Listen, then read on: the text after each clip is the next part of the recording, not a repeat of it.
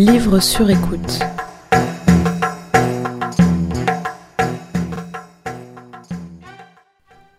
Isabelle a 84 ans, une pointe d'accent marseillais et une énergie folle. Isabelle, c'est ma grand-mère. Une grand-mère qui, quand elle n'est pas occupée à cuisiner une ratatouille, jouer au bridge ou boire une lampée de Porto, lit. Beaucoup même. Mais quand je lui parle de mon projet, quand je lui demande un livre qui l'aurait particulièrement marqué, elle soupire. Je n'en sais rien, moi. Je. J'en ai aucune idée.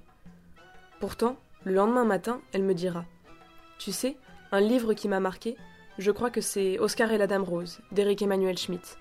Oui, celui-là, je l'ai jamais oublié. J'y pense souvent.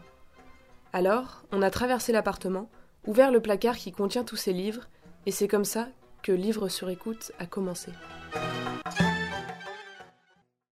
Moi, je ne fais plus plaisir. Depuis ma greffe osseuse, je sens que je ne fais plus plaisir.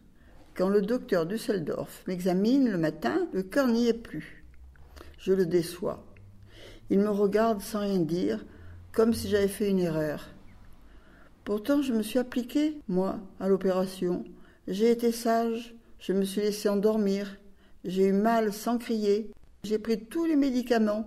Certains jours, j'ai envie de lui gueuler dessus de lui dire que c'est peut-être lui, le docteur Dusseldorf, avec ses sourcils noirs, qu'il a raté l'opération. Mais il a l'air tellement malheureux que les insultes se taisent dans ma voix. Plus le docteur Dusseldorf se tait, avec son œil désolé, plus je me sens coupable. J'ai compris que je suis devenu un mauvais malade, un malade qui empêche de croire que la médecine c'est formidable.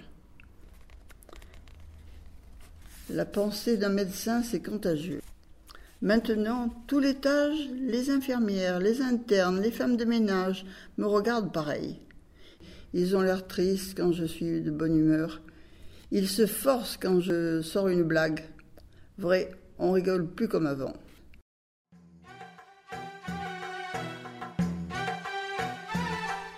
Livre sur